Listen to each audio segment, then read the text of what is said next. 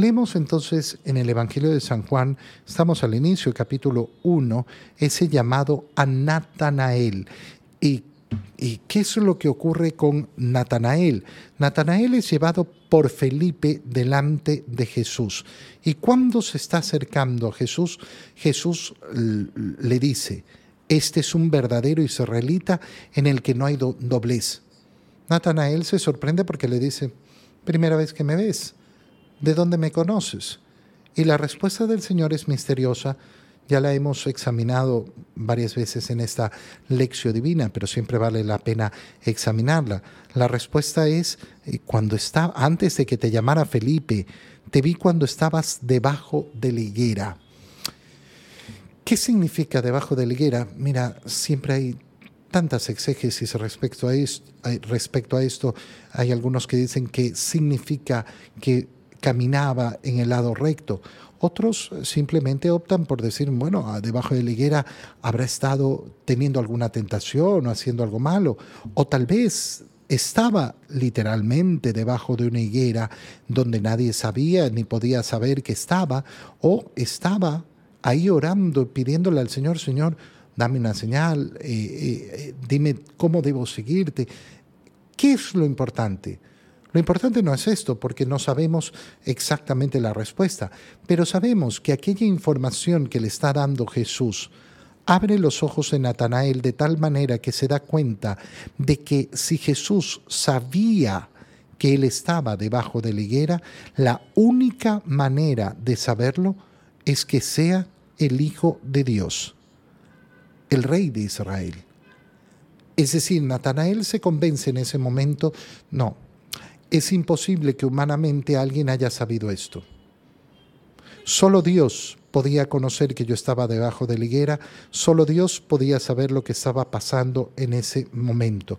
Por tanto, las palabras de este hombre me están demostrando que no es simplemente un hombre o que es más que un hombre y es el Hijo de Dios.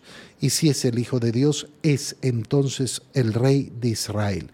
Y entonces viene la respuesta del Señor, que es el motivo por el cual leemos esta lectura en esta fiesta de los santos arcángeles. ¿Tú crees porque te he dicho que te vi debajo de la higuera? Bueno, yo te digo que mayores cosas vas a ver vas a ver mayores cosas. Tu fe ha llegado por solo esto. Pero Señor, si esto es enorme, nadie podía conocer, nadie podía conocer que yo estaba debajo de higuera, nadie podía conocer, sea lo que sea que esto signifique, nadie lo podía conocer. Si tú lo conoces, esto es algo tremendo. Bueno, esto es nada, nada al lado de lo que te voy a ofrecer.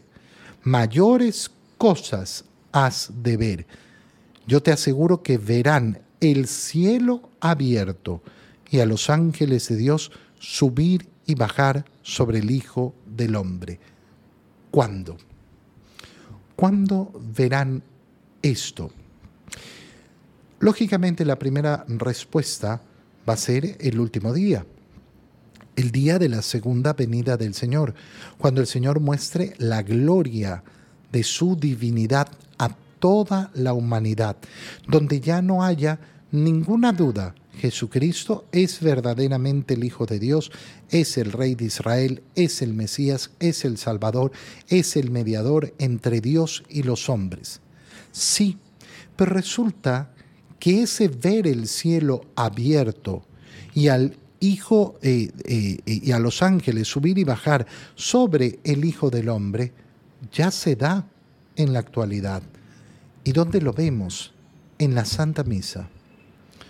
Si yo creo en las palabras de Jesús y yo entiendo lo que celebramos en la Santa Misa, entonces lo voy a comprender de verdad, aunque mis ojos no lo puedan ver. Que no lo puedan ver físicamente. Los ojos de la fe sí me lo permiten ver. Con los ángeles te cantamos, Santo, Santo, Santo. Clamamos tres veces Santo a ese Dios que es uno y trino, no en la soledad en la que yo puedo estar celebrando la misa, no en la comunidad en la que yo puedo estar celebrando la misa, no como comunidad completa de todos los bautizados, es decir, de toda la iglesia, porque en cada misa participa todo bautizado, sino que además nos unimos a los coros de los ángeles. Y el Señor se hace presente, vivo y real en la Eucaristía.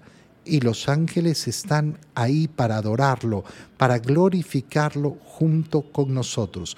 La acción de la iglesia es una acción preciosa realizada junto al coro de los ángeles. Por eso, esta celebración de los santos arcángeles representa para nosotros justamente darnos cuenta de cuán grande es la vocación que hemos recibido, ese llamado a ser adoradores de Dios, porque el verdadero, el verdadero adorador de Dios no adora a Dios solamente con los hombres y entre los hombres, sino en unión a los arcángeles, a los ángeles, a los serafines, a los querubines, a todo el coro celeste.